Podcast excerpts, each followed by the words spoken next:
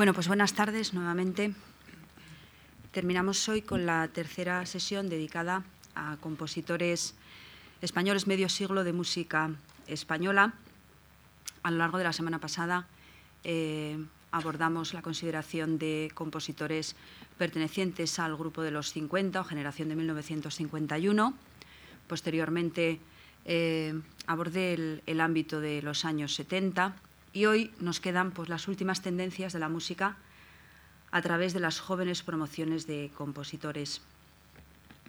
Intentaré hacer un recorrido, puesto que la generación anterior es, o la promoción cronológica anterior es bastante amplia, eh, no se puede uno detener absolutamente en todos los nombres, pero sí en aquellas aportaciones más relevantes que han contribuido a cambiar de alguna manera, a modificar el panorama de la creación musical actual. Eh, en primer lugar, eh, me gustaría decir que estas promociones, en principio, no tienen una denominación específica, esto ocurre también en la, poesía, en las antologías. Si uno revisa las distintas antologías que se van publicando, pues en las promociones recientes siempre existe eh, esta, digamos, imprecisión en un panorama que todavía se está trazando, un panorama que todavía se está nutriendo de, nuevos nombres. Eh, la única persona que se ha referido así con un criterio un poco generacional es eh, Tomás Marco, en este libro que ya he citado en otra sesión, que es un libro pues, que ya está antiguo, pero bueno, que está ahí, que existe, que se llama La música española, es el perdón, la música del siglo XX, dentro de la historia de la música española, que se publicó en Alianza. En la primera edición, que era del año 1983, aludía a un. llegaba al capítulo final antes de hacer el balance provisional y decía los últimos llegados, los llamaba así. La segunda edición, que es del año 1989, los llama jóvenes maestros. Entonces, en los jóvenes maestros están compositores, en principio serían no discípulos de los del 70, o no directamente discípulos de los del 70, sino de los del 50 o el 51, que son quienes han ejercido un magisterio efectivo, teniendo en cuenta que cuando me refiero a magisterio hablo de docencia efectiva a través de las enseñanzas impartidas en los conservatorios superiores de música, pero no hablamos en términos generales de discípulos, es decir, de crear una escuela. En el caso de estos jóvenes maestros hay algunos nombres que se repiten como, eh, puntos de referencia, como orientaciones, compositores a los que los jóvenes maestros han acudido en algún momento, pero si tuviésemos que hablar eh, estrictamente de crear escuela, luego lo iré desgranando poco a poco, eh, podríamos hablar de dos maestros fundamentalmente. Uno de ellos ya desaparecido tempranamente, que fue Francisco Guerrero, que había nacido en Linares, en Jaén, y que creó toda una escuela de seguidores a su alrededor. Y el otro es Javier Darias, un compositor del año 46, que ha sido el fundador de la Escuela de Composición de Alcoy, de la ECA, Escuela de Composición Contemporánea, y que ha creado una serie de, discípulos en torno a, su, a sus enseñanzas. Eh, el magisterio efectivo de los compositores del 50, a esto me refiero, es decir, eh, no en el sentido de escuela, no en el sentido estricto de maestro-discípulo, sino mm, compositores que han sido, especialmente en las disciplinas de armonía, contrapunto y fuga y composición, han sido quienes han iniciado a estos jóvenes maestros en ese mundo. Eh, a diferencia de lo que les había ocurrido a ellos, cuando hablamos, por ejemplo, de profesores del Real Conservatorio Superior de Música de Madrid, como puede haber sido pues, un eh, Julio Gómez, por ejemplo, Conrado del Campo, una serie de nombres muy importantes eh, en aquel momento, era muy distinta la situación de aquellos entonces jóvenes compositores, los del 50, que la que tienen estos jóvenes maestros, porque los lenguajes eh, en los que ellos se inician han sido asumidos con una absoluta normalidad por parte ya de sus maestros, de manera que digamos que no hay que dar ningún tipo de salto ni estético, ni conceptual, ni cualitativo en ningún sentido, eh, porque se adoptan estos lenguajes con total normalidad. La diversificación geográfica, que es otra de las cosas que apunto ahí, España, Europa y América, hay que tener en cuenta que estos jóvenes compositores de los que estamos hablando hoy eh, no tienen fronteras. Es decir, antes era un logro tener una beca, marcharse a estudiar a París, a Italia, a Alemania. Para estos jóvenes eh, maestros, pues el salir fuera de España es la cosa más natural del mundo. Eh, tienen además otra característica que me gustaría mencionar y es que su preparación les permite estar ya, tener una presencia efectiva en los medios de publicación más especializados sobre materias musicológicas, de manera que prácticamente todos los autores de los que hablaremos hoy, no diré que el 100% porque no es así, pero un porcentaje muy alto de estos autores ha publicado eh, artículos, en algún caso libros, pero especialmente artículos, sobre todo en forma de aportaciones a congresos, simposios, jornadas, eh, todo tipo de convocatorias de este signo, que tienen un gran nivel. Esto no es una cosa muy habitual. En la generación de los 50 vimos casos concretos de personas que se habían dedicado con muy buen criterio pues, a escribir sobre algunas cosas, pero digamos que en el caso de estos jóvenes maestros es, una práctica absolutamente habitual. Eh, otro tema interesante que irá saliendo eh, son las nuevas asociaciones de compositores. Cuando hablé de la conexión que existía entre las generaciones de la generación del 50 o del 51 y la generación de los 70, dije que habían estado juntos en proyectos muy importantes, en unos momentos pues, de cambio, de transición también histórica y política en España. Eh, se había creado aquella Asociación de Compositores Catalanes en el año 75 y en el año 1976 se creaba la AXE, Asociación de Compositores Sinfónicos Españoles. Ellos tuvieron además el mérito de hacer el primer catálogo que se publicó en España sobre compositores, un catálogo que bueno, era un poco repertorio por orden alfabético de los principales nombres, con un extracto de su, era simplemente un extracto de su biografía, de su currículum eh, de, formación y una serie de obras que trataban de ser lo más catálogos lo más completos posibles. Esto se publicó en el año 1987. Hasta que no se comenzaron a publicar los catálogos de la Sociedad General de Autores, que hoy todos ustedes pueden eh, consultar a, partir de, a través de Internet, porque están todas las obras a disposición de quien quiera consultarlas, hasta que no se comenzaron a hacer estos catálogos, que ya fue casi en los años 90, no existía otro punto de referencia como catálogo.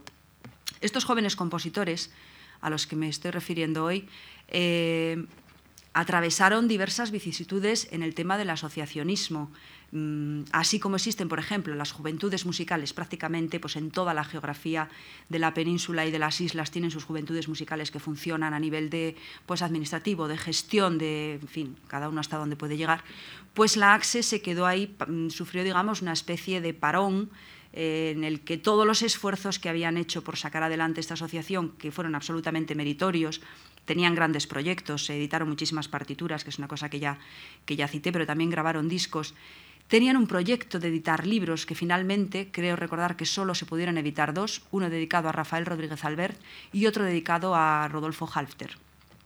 Fueron los únicos que se llegaron a publicar dentro de esa colección. Pero, digo, cuando estas nuevas generaciones van llegando se encuentran con un panorama pues un poco distinto. La AXE ya no funciona porque además no tiene sede estable, tienen muchos problemas de ubicación, surge Mm, otro tipo de asociaciones, una asociación de mujeres compositoras, y luego surge la Asociación de Compositores Madrileños, que ahora mismo está funcionando además bajo la dirección de una, de una mujer.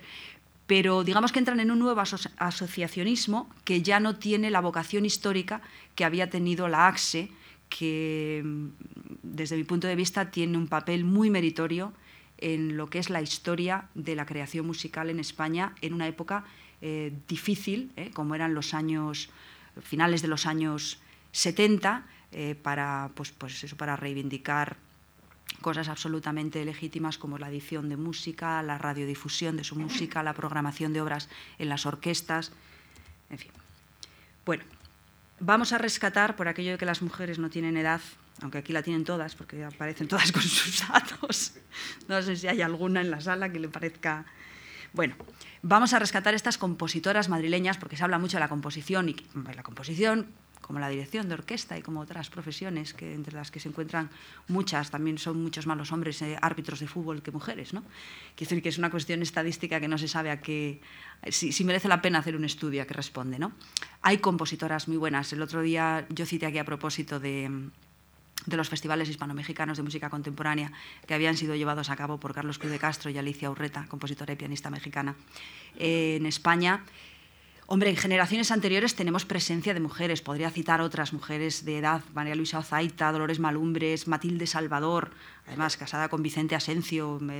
su hija está casada con José Evangelista, que es un compositor del que hablé el otro día, que está instalado en la Universidad de Montreal hace muchos años. Ha habido mujeres compositoras en número significativamente menor al de hombres. Pero estas mujeres vale la pena eh, recuperarlas. Son de los años 50, como ven ustedes, María Escribano del 54, Marisa Manchado del 56, Zulema de la Cruz del 58, Consuelo Díez también del 58 y Alicia Santos del 58. Bueno, eh, diré un par de cosas de cada una de ellas porque nos centraremos luego en otros. Esto es una recuperación un poco desde el pasado histórico. Eh, Marisa Manchado tiene una formación, pues, eh, digamos, dentro de los lenguajes ya eh, avanzados, especialmente a través de su trabajo con Carmelo Bernaola y con Luis de Pablo. Hace también alguna incursión en el laboratorio Fonos en Barcelona. Quiere decir que, y esto es una práctica bastante habitual, en todas las mujeres compositoras. El otro día cité también a la compositora y arquitecto Ana Bufil, que también se dedica mucho a la electroacústica. ¿eh? La electroacústica es uno de los campos que mejor eh, dominan. De hecho, Marisa Manchado trabajó en el Laboratorio de, Electroacústica de Estocolmo y mm, otra cosa que es también habitual en prácticamente todas estas compositoras es su paso o su contacto, aunque sea esporádico, con la universidad. Es decir, tiene una formación universitaria o el equivalente a una formación universitaria, especialmente las que se van a hacer estudios fuera de, España, lo que son el Master eh, of Arts, que es, una, es un equivalente eh, mm, que, por ejemplo, en el caso de Marisa Manchado, trabaja el París 8, que es la Universidad de Saint-Denis, que ha estado muy de, actualidad estos días de atrás con todas estas cosas que han ocurrido. Y sobre todo mm, ha hecho colaboraciones mm, que yo creo que le han dado bastante repercusión en el mundo de la escena. Tiene una una obra que es Cristal de Agua Fría, que realizó sobre un libreto, sobre un texto de Rosa Montero, que le dio bastante, bastante difusión a su obra. Zulema de la Cruz es del año 58, es una compositora mm, perfectamente conocida. Había iniciado los estudios musicales primero en Salamanca, pero lo realizó aquí en, Madrid y también se inicia muy pronto en esto de la música electroacústica. Comienza colaborando en el primer laboratorio que hay de manera un poco estable, aparte de Alea y Fonos, que eran históricos, el de Cuenca. En el laboratorio de Cuenca realizó eh, varios trabajos. Es una de las eh, eh, compositoras que se ha especializado fuera de España, ha hecho este Master of Arts en la Universidad de Stanford, donde se ha especializado en composición y en música electroacústica. También se ha formado con, bueno, pues con algún compositor que no tiene residencia en España, de origen español, como el caso de Leonardo Balada, que es uno de los compositores que cité el otro día, que es profesor en la Universidad de Pittsburgh, en Pensilvania, y también con Horacio Bayone, que es otro de los compositores dedicados a la electroacústica, que en la actualidad trabaja también en la Universidad de París 8. Eh, Consuelo Díez es otra de las compositoras también más conocidas de esta generación, Aquí había tenido contacto con sus dos principales eh, referentes como maestros, hablo como profesores, eh, no como maestros, eh, son Antón García Abril y Romana Lis. y también se, licenció con este Master of Arts en, Estados Unidos, en la Universidad de Hartford. También en composición y en electroacústica. Luego es una de las mujeres que más se ha movido por el mundo, ha estado como residente en la Academia de Bellas Artes de, de Roma, y en el mundo de la gestión ha tenido un papel eh, significativo como directora, hasta ahora es la única mujer que ha sido directora del Centro para la Difusión de la Música Contemporánea, que esto es en el año 1997, es decir, sucede en la dirección a Jesús Villarrojo, que había estado tan solo mm, dos años, del año 95 al año 97. Ella empieza en el año 97 y está aproximadamente, creo que es el mes de enero febrero del año 2001, que es cuando asume la dirección eh, la actual Em, director del centro Jorge Fernández Guerra. Entonces, en el mundo de la gestión, pues es, eh, es importante.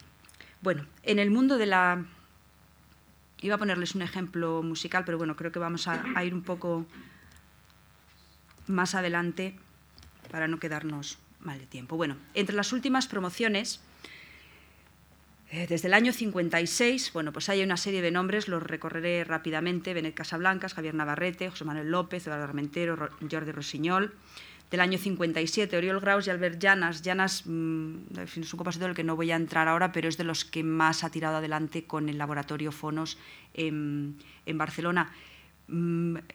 Se ha mm, titulado también en, Stanford, que es como un poco el centro de referencia en Estados Unidos para todos los que se dedican a la electroacústica, ¿eh?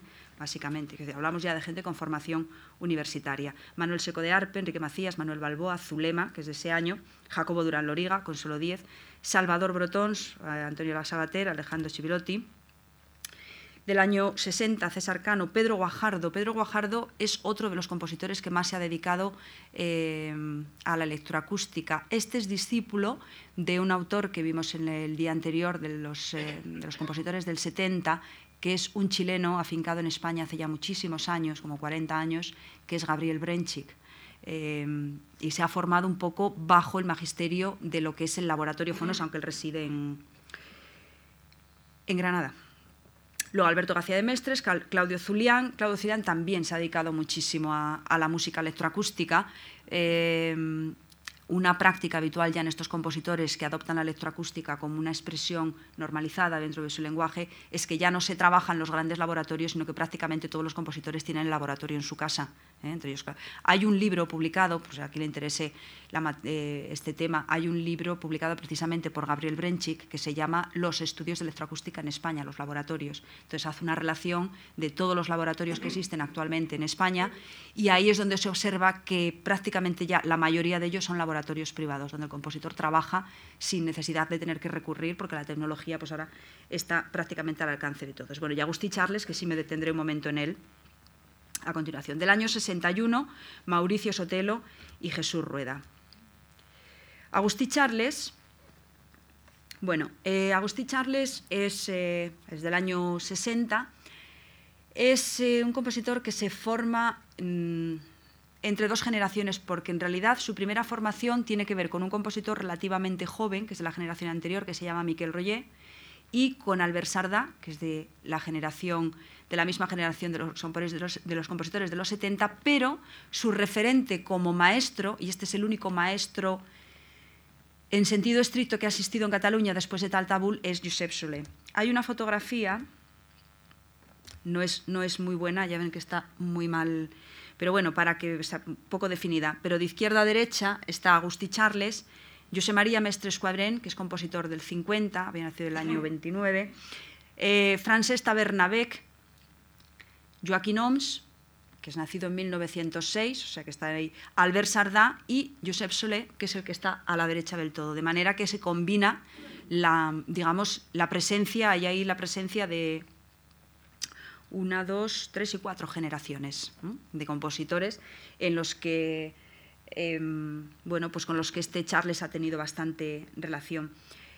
Hizo algunos estudios, porque claro, esto hablar luego de maestros es un poco difícil. En las biografías a veces se, cuentan las cosas un poco de corrido. No es lo mismo ser discípulo de Luigi Nono que haber hecho un curso con Luigi Nono. Quiere decir que no puede haber pasado por la Academia Chillana de Siena, puede haber pasado por los cursos de Aviñón, pero no, hablamos nunca de magisterios, o sea, hablamos de, haber tenido una presencia efectiva en las clases, en los cursos de verano de, compositores del renombre, pues esto como de Luigi Nono, en el caso de Franco Donatoni, que es otro de los compositores con los que, con los que asiste a, diversos cursos. Eh, no entro en comentarios de, decir, que los múltiples premios que pueden haber tenido, pues eh, Charles es una de las personas que más, los compositores que más premios ha presentado y que más premios ha, obtenido. Es un lenguaje pues muy en la línea de la escuela post-Soler, ¿eh? dentro de la escuela expresionista, ¿eh? un lenguaje expresionista. Él se dedica también a la docencia, por supuesto, porque es muy difícil vivir de la composición, es catedrático de composición en Zaragoza, donde está la única otra catedrática funcionaria de composición, que es Teresa Catalán, de la que hablé el día pasado, que pertenece al grupo de Pamplona, Eruña Cotaldea. Y luego también hay una fuerte iniciativa de, fin, de crear escuela en esta Escuela Superior de Música de Cataluña, esto que se llama el SMUC, que es una escuela, pues son 650 alumnos y 250 profesores. O sea que el porcentaje es un lujo, ¿no? Que estas cosas suelen salir de presupuestos, de presupuestos autonómicos, porque si no es imposible que se puedan, que se puedan sostener. Jesús Rueda. Bueno, Jesús Rueda es uno de los eh, discípulos que sale de la escuela de Francisco Guerrero. De Francisco Guerrero pues no me toca hablar hoy, pero para que quienes no tengan una idea de a qué se dedicaba o por dónde iba, fue una de las personas que más especuló con los sistemas compositivos dentro del ámbito que cruza la música como arte y como ciencia, en concreto el ámbito de la matemática. Trabajó muchísimo con teoría de fractales. Entonces, eh, todo este tipo de, de presupuestos transmitidos a sus alumnos se transforman pues en ese manejo de la teoría de fractales a diversos niveles, en los cálculos de probabilidad como otro de los parámetros que entran a formar parte del, eh, acto de composición y mm, dentro de una estética bueno, pues que tiene mm, una orientación muy determinada, es decir, nos movemos dentro de una estética bastante distinta a las últimas músicas que habíamos visto en los años 70 que recuperaban un poco ese factor de comunicabilidad con el público. Eh, Jesús Rueda se mueve mucho entre lo poético y lo científico, es decir, tiene esta parte de, mm, conceptualidad muy próxima a, la poesía y, por otro lado, todos estos elementos que proceden exclusivamente del ámbito científico. Otro de los grandes nombres de esta generación es Mauricio, Mauricio Sotelo. Y tengo aquí unas este sí nos detendremos en hacer una, audición. Bueno, Mauricio Sotelo, que es del año 61, es otro de los compositores que, bueno, que nada, que sale a Europa tempranísimo. Eh, es un estilo, mm, si hubiera que definirlo primero así en términos generales, el primer estilo de, su primera época es una cosa bastante en la línea de Lagemann, es un estilo centroeuropeo, es un estilo eh, no expresionista, pero sí cercano en parte. Eh, es uno de los únicos autores, junto con Cristóbal Halfter, es el único que publica su obra en la Universalización de Viena, lo cual es un privilegio el evitar las obras eh, fuera de España y en este lugar, de, compositores españoles, solamente hay estos dos. Ha colaborado mucho en las escenas con Peter Musbach, que es un gran escenógrafo y que es una garantía casi de éxito en lo que son los montajes eh, escénicos y luego es un hombre muy cuidadoso a la hora de trabajar con textos. Ha trabajado con textos de una gran calidad a todos los niveles. Eh, estoy pensando en textos pues, de Giordano Bruno, de Eduardo Sanguinetti, de poemas de José Ángel Valente, por ejemplo. Y luego ha conectado algo que yo entiendo, entiendo, claro, yo doy la visión como el que analiza un poco la historia desde fuera y desde dentro, pero intentando no tener arte ni parte en ella ha encontrado una vía de expresión que yo creo que en el mundo en el que él se ha movido, porque se ha movido mucho en el mundo centroeuropeo, en Viena, donde ha residido muchos años, eh, resulta exótico, que es la combinación de la electroacústica con el flamenco. Yo mencioné el otro día que los lenguajes híbridos, los lenguajes de fusión se prestan mucho a nuevas hibridaciones. Entonces, mm, bueno, el entrar en el mundo eh, centroeuropeo, eh, todavía todo lo que supone una relectura de los lenguajes tan, tan, tan consistentes ¿eh? como es, y, tan, y tan fundamentalistas como es el flamenco, pues puede resultar exótico. Además, eh, creo que además hay aquí una fotografía, ha trabajado con Enrique Morente, ahí aparece en la entrega de los premios que le hicieron Estrella Morente, la hija del cantaor, que ha hecho, mm, quiero decir, trabajar con Enrique Morente como, como intérprete, pues evidentemente esto ya tiene un, tiene un, plus de aceptación porque hablamos de una primera figura dentro del mundo del, flamenco. No obstante, yo debo decir, comprendo perfectamente que el trabajar con una voz de, flamenco tiene muchas ventajas, porque aunque las tesituras evidentemente no sean las de un cantante eh, de, digamos, de ópera consagrado, la coloratura de esas voces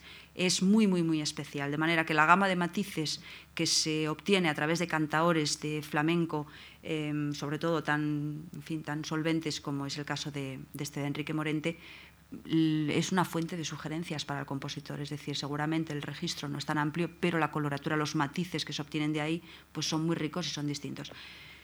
Yo encuentro, ustedes juzgarán porque vamos a escuchar un fragmento pequeñito de, de esta obra que se llama Sí después de morir, eh, que recibió el vigésimo tercer premio en convocatoria, ¿no? Que, no, que fue el vigésimo tercero en obtener el premio, del premio Reina Sofía de Composición Musical en el año 2000. Eh, el mundo de la electroacústica y el mundo del flamenco son dos mundos de aristas muy afiladas. Entonces, no es fácil que empaste la electroacústica con el flamenco. En todo caso, mm, bueno, pues eh, esta es la propuesta de, de Mauricio Sotelo. Vamos a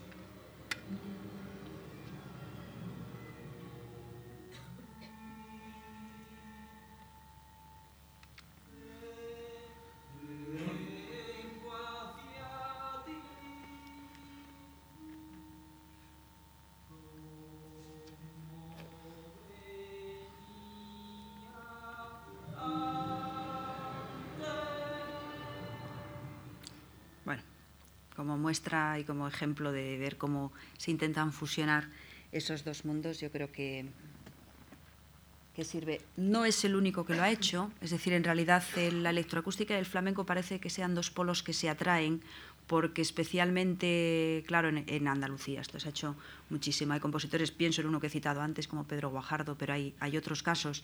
Eh, esta fusión entre, entre, estos dos lenguajes parece que es una constante que no sé si acaba de empastar del todo, pero que, en todo caso es bastante habitual. Bueno, dentro de las últimas promociones, en los últimos años,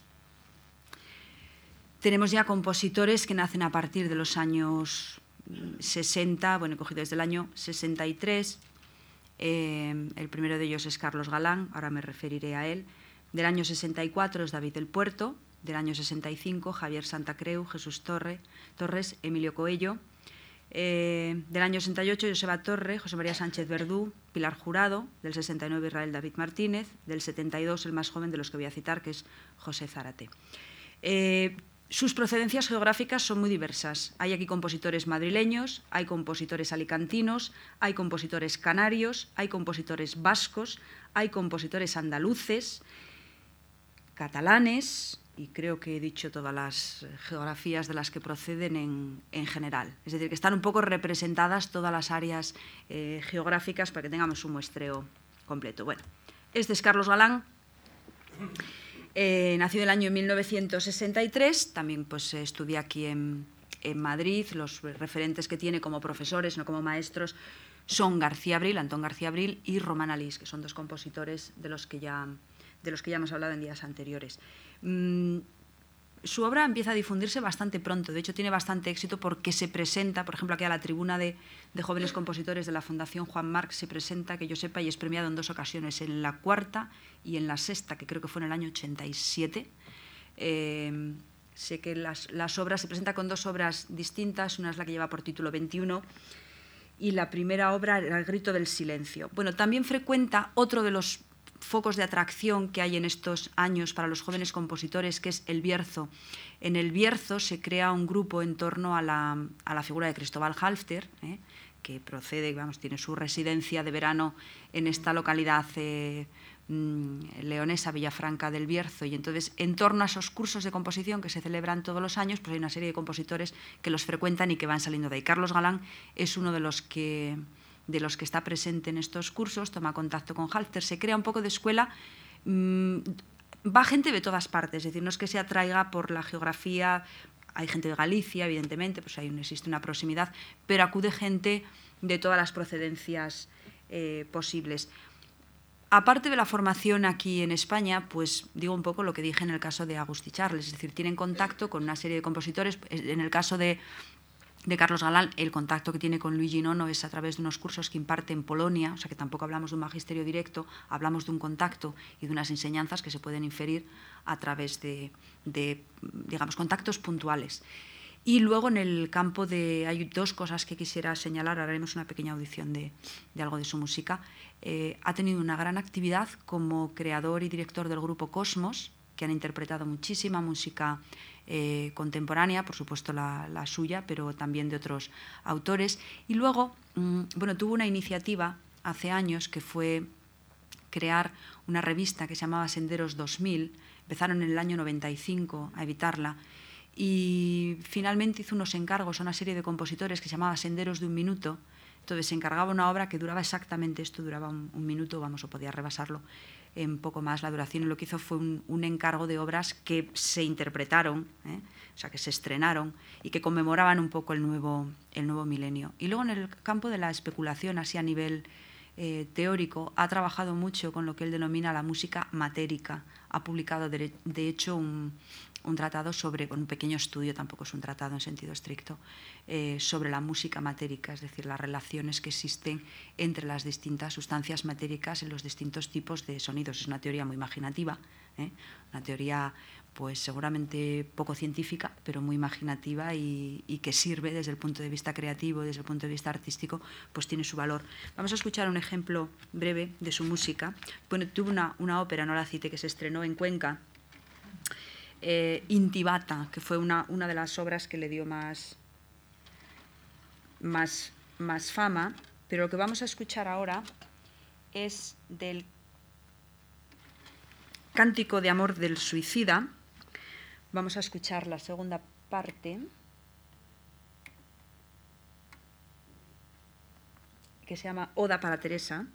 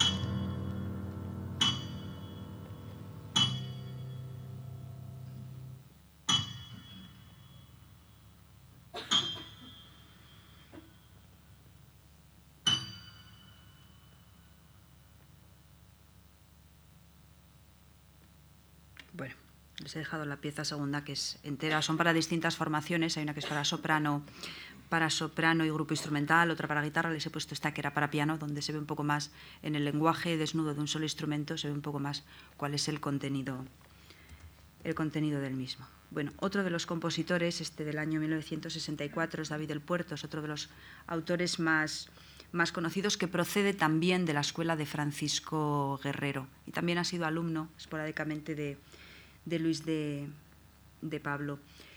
Mm, es un lenguaje, claro, definir estos lenguajes de compositores que en realidad son todavía jóvenes, porque en algunos casos no empiezan a componer hasta que no tienen ya una edad, o sea, no, no son no, es que sea el caso concreto de David del Puerto, pero sí que hay alguno que después veremos que en realidad tardan en empezar a, componer.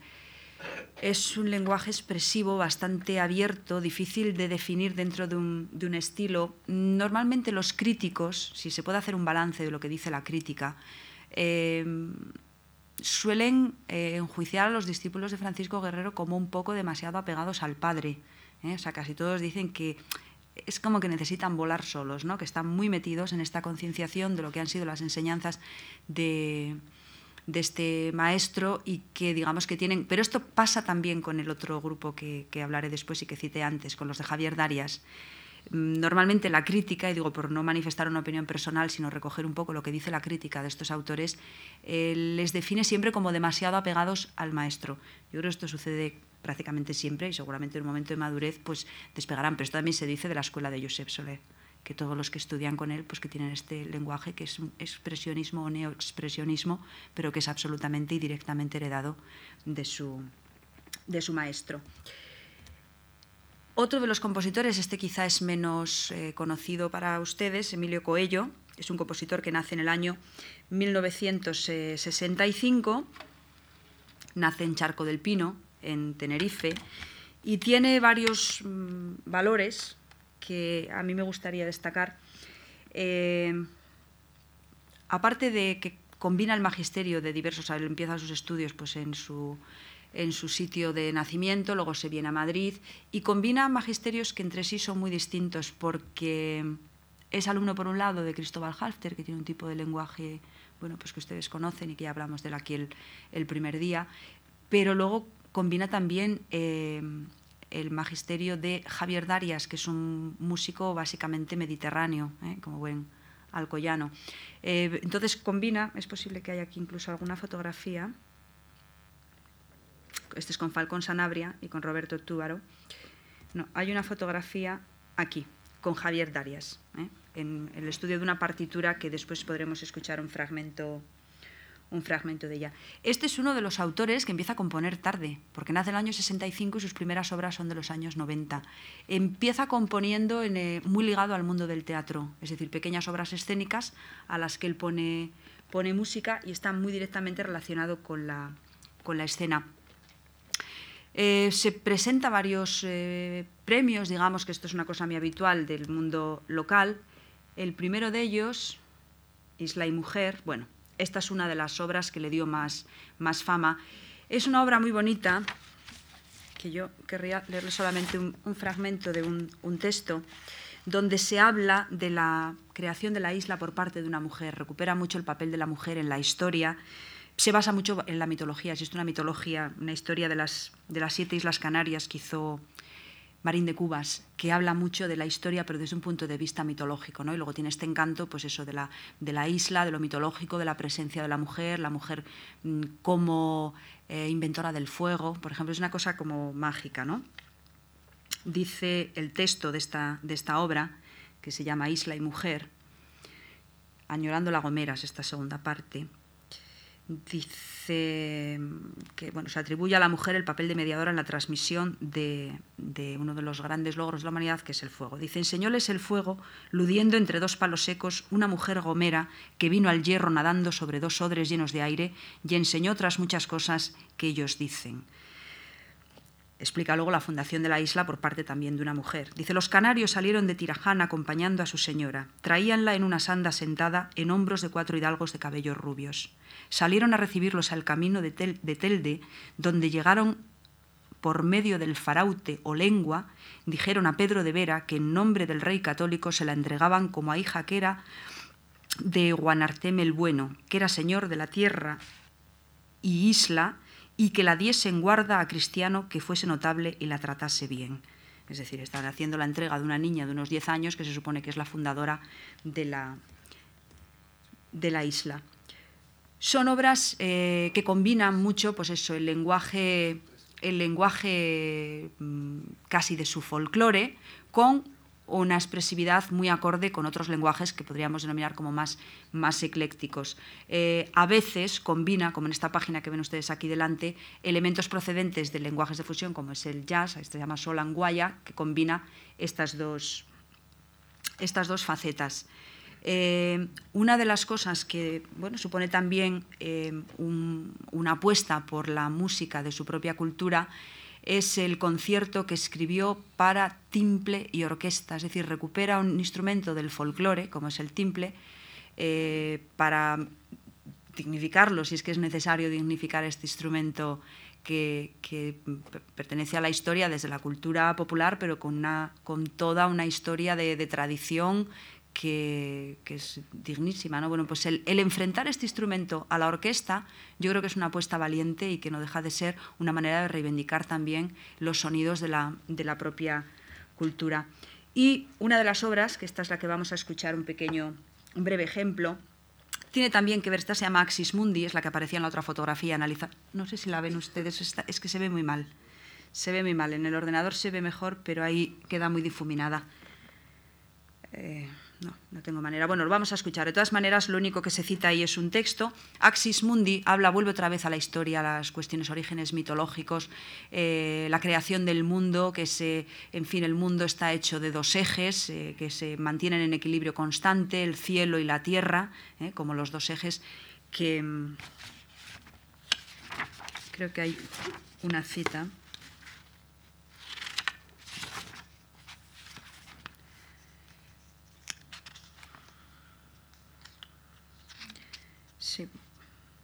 Bueno, se habla de los...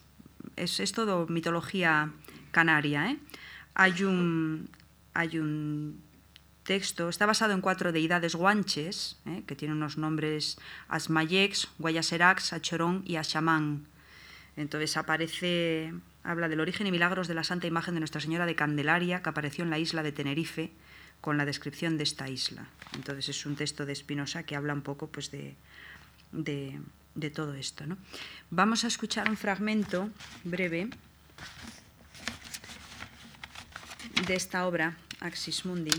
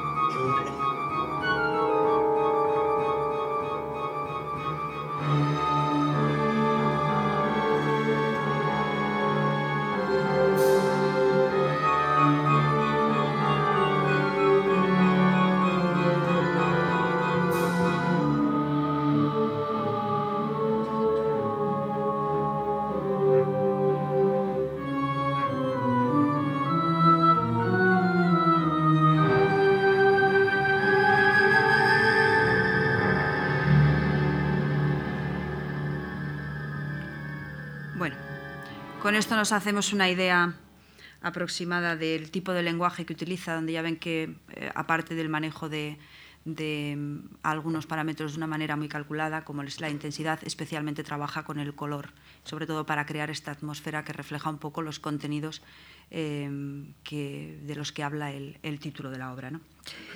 Eh, siguiendo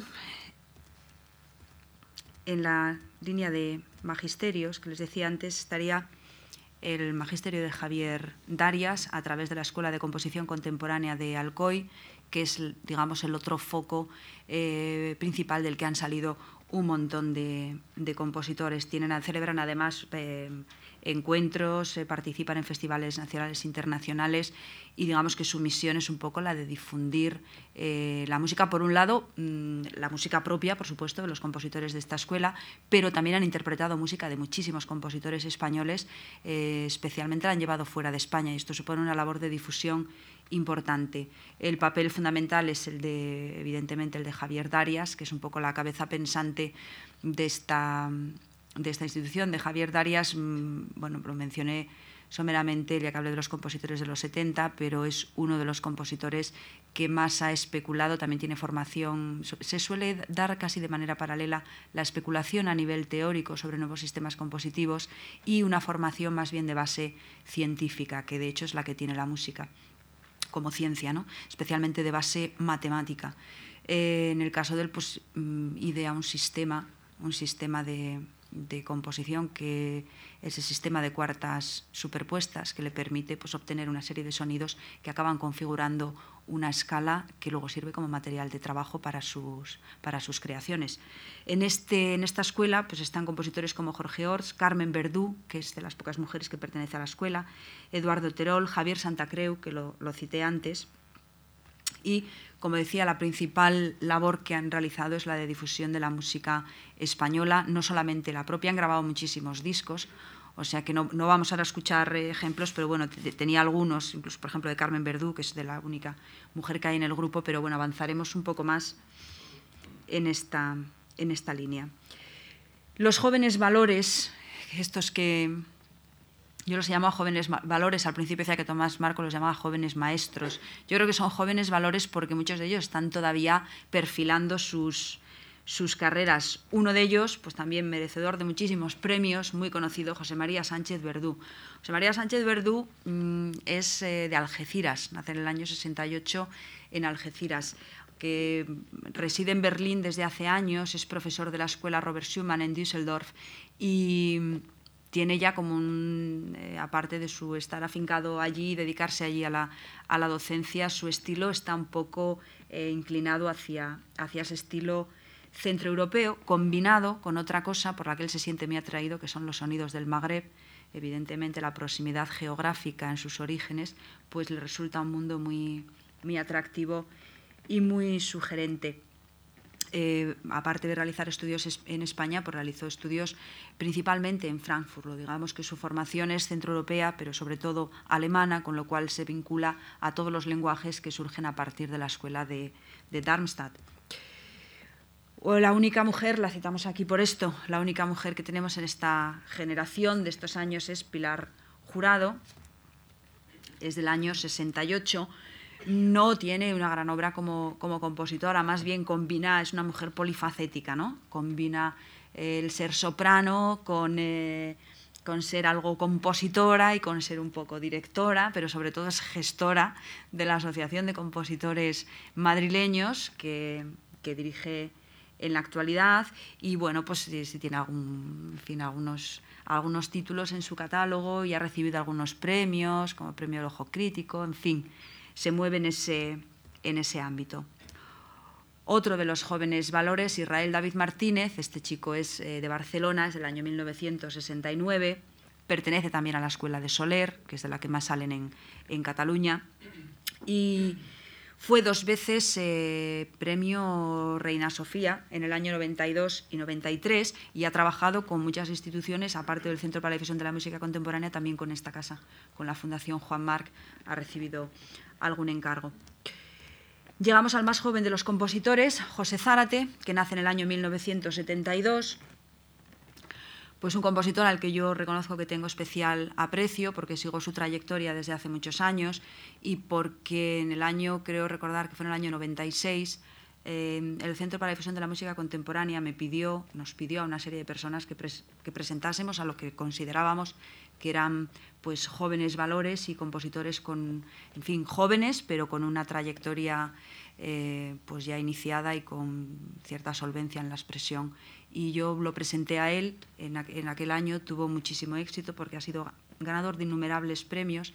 Él estudió piano con, con Almudena Cano, composición, armonía, había estudiado con, con Antón García Abril y con Agustín González Acilu, dentro de los eh, profesores que tuvo aquí en el, en el conservatorio, pero bueno, se mueve también pronto fuera de España, tiene una formación muy completa.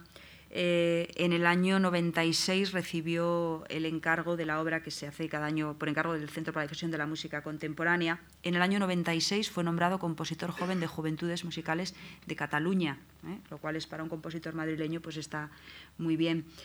Y luego hay otra hay otra, mm, em, hay otra cualidad en él que me gustaría subrayar y es el hecho que es de los pocos compositores que defiende su propia obra. Es decir, es, un estupendo pianista que ha interpretado su obra pues, en muchas ocasiones y esto ya em, es un plus para el compositor. Yo lo citaba en el caso de los compositores del 50, uno de los últimos casos que hubo fue el de Manuel Castillo, que había hecho toda su obra para piano, los conciertos para piano y orquesta, pero el hecho del compromiso de ponerse en un escenario y defender la propia obra esto verdaderamente es, eh, es muy meritorio.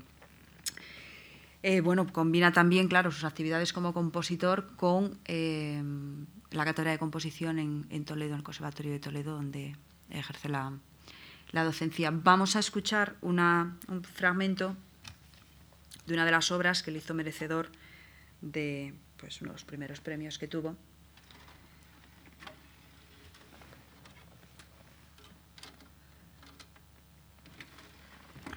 que es este concierto, que además me dedicó con mucho cariño. Es además un estupendo investigador mm, que ha realizado ya su trabajo de doctorado y está finalizando prácticamente ya su tesis doctoral, por lo tanto que es, en fin, es un trabajador infatigable. Vamos a escuchar el comienzo de este concierto para piano y orquesta de cámara que le mereció uno de los primeros uno de los primeros premios.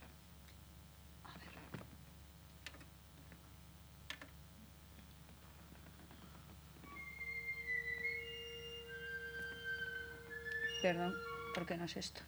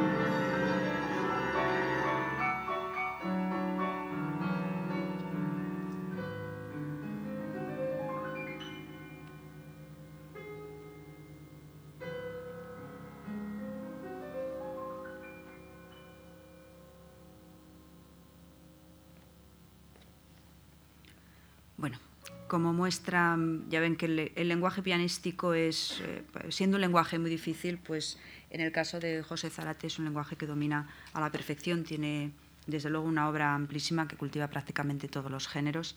Y también me gustaría llamar la atención sobre un elemento que no he, mencionado a lo largo de los últimos ejemplos de partituras que hemos visto, pero es esta recuperación de la normalización en el lenguaje. Es decir, hemos visto en días anteriores eh, partituras eh, casi muy próximas a, lo que es la expresión puramente gráfica y cómo todo esto va recobrando otra vez su lugar y va, acomodándose de nuevo eh, los sonidos dentro de las, en fin, de la escritura pentagramada más tradicional en el, mejor de los, de los sentidos. Em, con José Zárate, que se cerraría un poco esta, estas nuevas generaciones de, jóvenes compositores, pero ya con una trayectoria, como digo, muy, muy sólida y muy, y muy reconocida, se cierra esta vertiente de música que es la que yo he tratado de exponer mm, de una manera, siguiendo un criterio em, cronológico, procurando buscar eh, los eslabones que unen unas generaciones con otras. Es decir, aquí no ha habido nunca estas cosas que se dicen tantas veces en la historia eh, de los saltos en el vacío. Los saltos en el vacío no existen. Es decir, no hay lagunas que quedan ahí, de repente se parte de una cosa y se llega a otra completamente distinta. Eh, no solamente no hay saltos en el vacío, sino que, como antes comentaba con los mm, profesores que siguen las sesiones previas de estos cursos que hacemos de carácter más práctico, eh, desde el punto de vista técnico, prácticamente está todo inventado desde el año 1750 y lo demás son recuperación de elementos que van teniendo nuevas lecturas, pero o en el ámbito de la tecnología, por supuesto, muchísimas incorporaciones de, herramientas que al compositor, como a cualquier artista, le sirven, pero no hay, digamos, eh, estas cosas de, una rabiosa eh, em, diferencia ni de, ni de algo que nunca se ha visto, pues no. O sea, lo que se ven son cosas que proceden de la historia y son elementos que se han ido recuperando y dándoles unas nuevas lecturas que están muy bien. Eh, ustedes pensarán, bueno, toda la música que se hace es esta. Bueno, pues esta es la música que se hace a partir de unos fundamentos, digamos, de carácter histórico. Eh, es una música de corte evidentemente academicista, es una música internacional, en tanto en cuanto, como he dicho al principio de esta charla, eh, todos estos jóvenes autores eh, saltan a Europa de una manera muy natural, muy sin ninguna necesidad. O el, circular por Europa es una cosa consustancial a sus carreras. Pero al mismo tiempo que esta música, evidentemente, se desarrollan otras músicas. Esas otras músicas algunas son de consumo más, más eh, popular y otras, mm,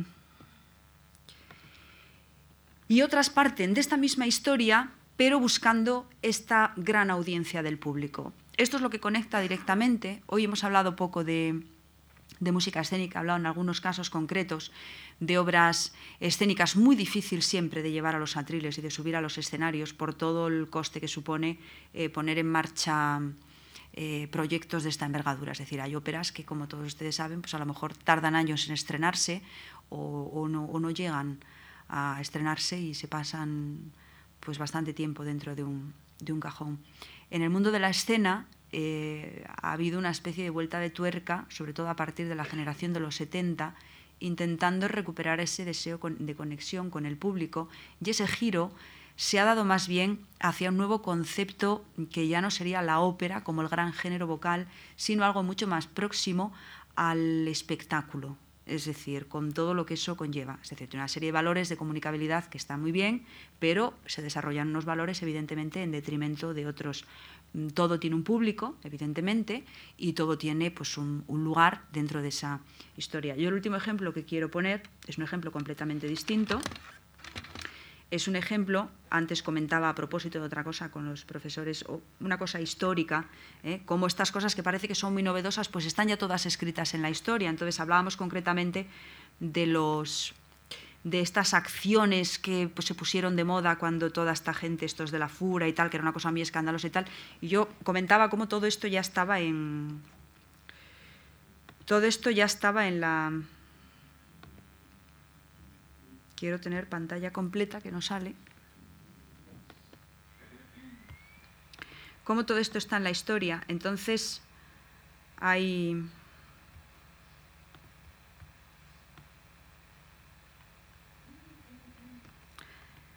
Hay una serie de elementos que ellos van tomando de la historia y lo rentabilizan. Es decir, que señores que empiezan haciendo cuestiones absolutamente provocadoras en la calle, agresivas, no sé qué, que las copian de la historia, porque insisto que aquí todas las provocaciones están sacadas de algún sitio, y le puse antes el ejemplo de estas cosas del, circo, ¿no? Esto es una cosa del año 1917 con, con Eric Satie. Eh, entonces, después de hacer esta serie de cosas tan provocadoras, que son tan rupturistas, nos habla de los fureros como los verdaderos eh, removedores de tal, pues estos señores se dedican a hacer versiones de la Atlántida, de Martirio de San, Sebastián de Debussy, de... Mm, si lo diré, Fausto, eh, la Sinfonía Fantástica, es decir, una serie de, una serie de cosas. ¿no? Entonces, ah, perdón. Eh, a ver si soy capaz de...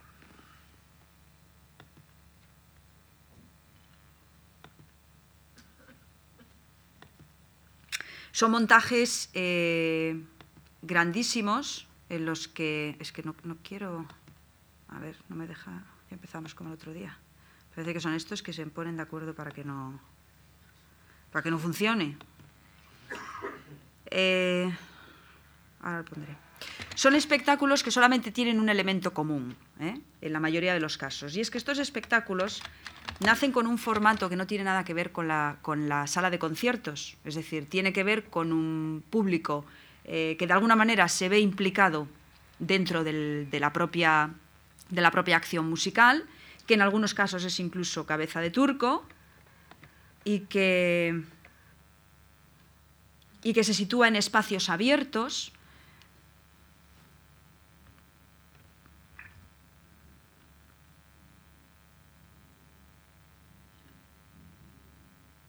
no tocaré nada, a ver si me deja llegar donde quiero, porque pasan de la recreación de,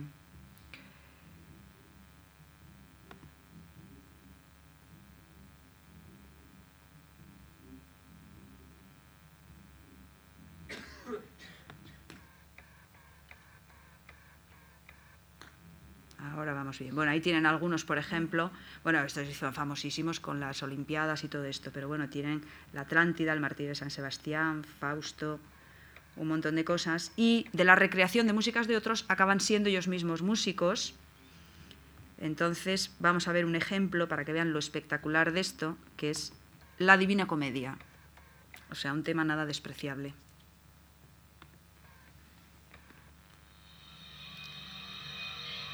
Está rodada en Florencia, utilizan edificios históricos ¿eh? como marco.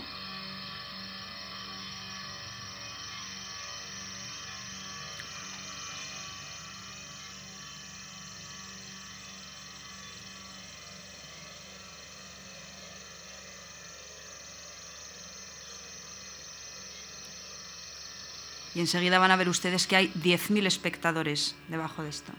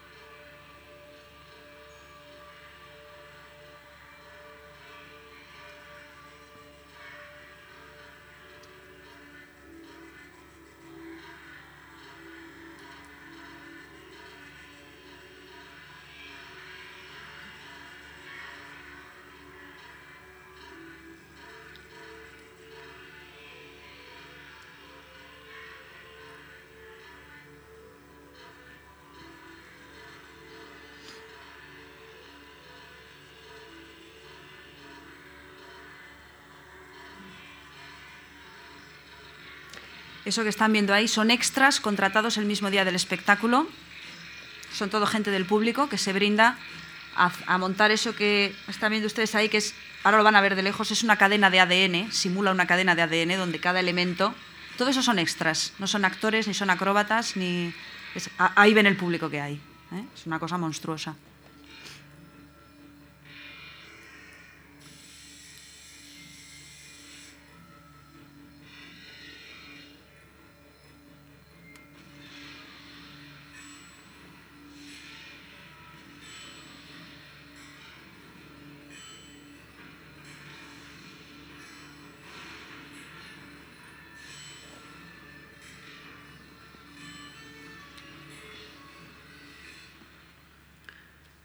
Bueno, como comprenderán, eh, este tipo de espectáculos eh, solamente se puede hacer con un público de 10.000 personas, porque son 10.000 personas están en la calle, pero son 10.000 personas que pagan una entrada, no, no, están viendo el espectáculo gratis. Entonces, claro, es un espectáculo fastuoso en cuanto a medios.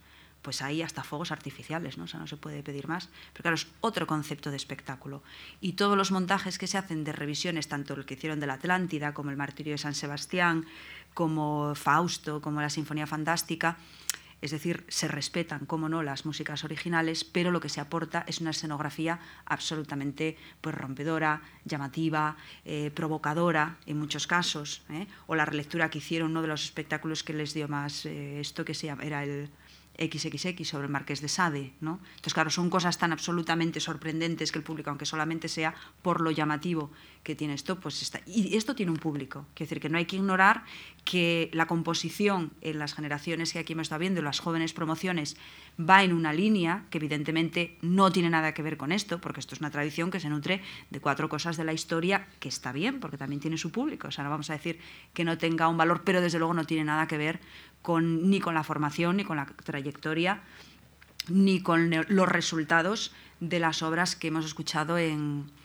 función de los lenguajes pues, más representativos de estas últimas promociones. Con esto queda visto un poco el panorama en términos generales. Cada autor, pues evidentemente, requeriría un tiempo mucho mayor para poder estudiar su obra, analizar un poco su catálogo en profundidad y un poco la evolución de su lenguaje pero a lo largo de estas tres sesiones lo que he querido es hacer un recorrido desde los últimos años, del, es decir, los primeros, los compositores que nacen en las dos primeras décadas, o en la segunda década, mejor dicho, del, siglo XX, que empiezan a, dar a conocer su creación a partir de los años 50, hasta los más mm, jóvenes. Quiero agradecer a la Fundación Juan Mar que me haya invitado para estar con ustedes en estas tres sesiones les agradezco mucho su presencia porque reconozco algunas caras a lo largo de las tres sesiones y, les agradezco mucho que me hayan escuchado y agradezco también mucho la presencia de los profesores que participan en las sesiones anteriores que han sido muy amables y, y que han acogido pues muy bien mis propuestas. Gracias a todos.